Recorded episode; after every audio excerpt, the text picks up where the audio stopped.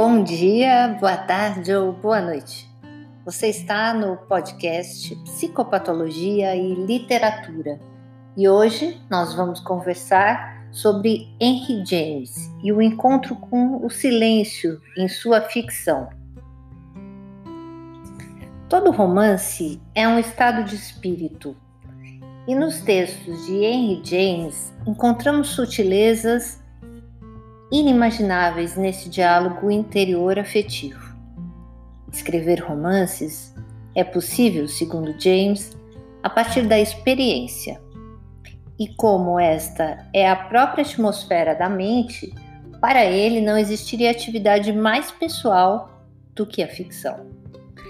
Ele diz num trecho do seu livro: a experiência nunca é limitada e nunca é completa ela é uma imensa sensibilidade, uma espécie de vasta teia de aranha da mais fina seda, suspensa no quarto da nossa consciência, apanhando qualquer partícula de ar em seu tecido.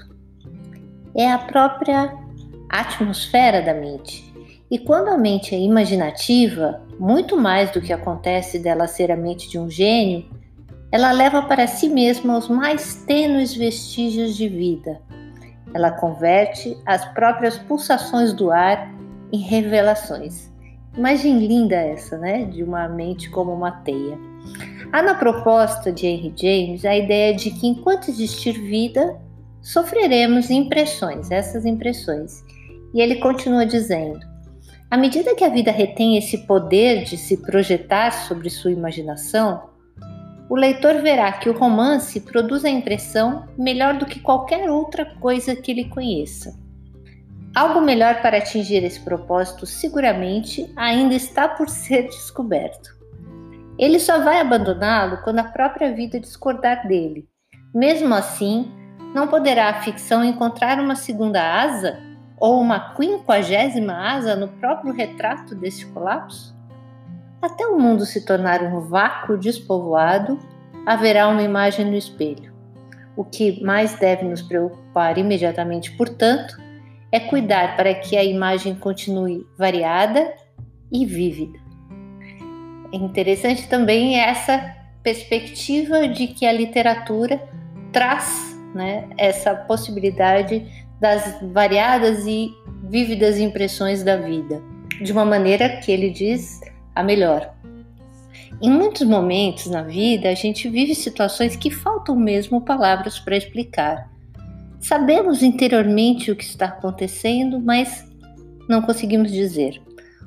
Os romances de Henry James parecem buscar este não dito, o desenho na teia imaginativa dessa imagem que perdura na nossa sensibilidade, que adivinha o não visto do visto e produz uma nova realidade extraída dessa imagem do real. Na sua técnica romanesca, o objeto ou a matéria essencial da arte é a vida. E nesse aspecto, é, ele consegue aprender a experiência da vida no seu valor moral. Ter valor moral para Henry James só pode ser aprendido e representado através de uma inteligência lúcida e de personagens centrais adequadamente selecionados capazes de superarem a desordem da nação e o vazio da vida. James procurou desenvolver processos cada vez mais convincentes de representar essa nossa vida mental, o nosso fluxo de consciência. O que me intriga tremendamente é a forma como ele expressa esse drama interior, os silêncios que ele vai construindo. É uma arquitetura mágica de como ele vai mostrando esse fluxo de consciência. Somos convidados na leitura a participar dessa vida interior, desse fluxo de pensamentos que nos alerta para, inclusive, esses espaços em branco entre as palavras, entre uma linha e outra. O branco da página, na leitura da, das obras de Henry James, ganham espessura, o silêncio entre as palavras ganha um relevo e, inclusive, relevância. O silêncio está vinculado a uma intimidade possível para todos nós. a uma espécie de comunicação sem códigos. Em um trecho de um livro escrito por ele chamado Protesto de 1911, ele tem uma, um momento no livro em onde essa questão do silêncio fica muito explícita. E eu gostaria de recorrer a esse trecho para mostrar essa sutileza das entrelinhas na escrita de James. O trecho é o seguinte: Estava claro que a associação deles ultrapassara o estágio em que a manifestação de um interesse de um lado e de outro, exigia uma prova verbal. Quase nada lhes era necessário, nem sequer se buscarem com os olhos. Ela não tinha necessidade de olhar seu amigo para acompanhar o que ele dizia.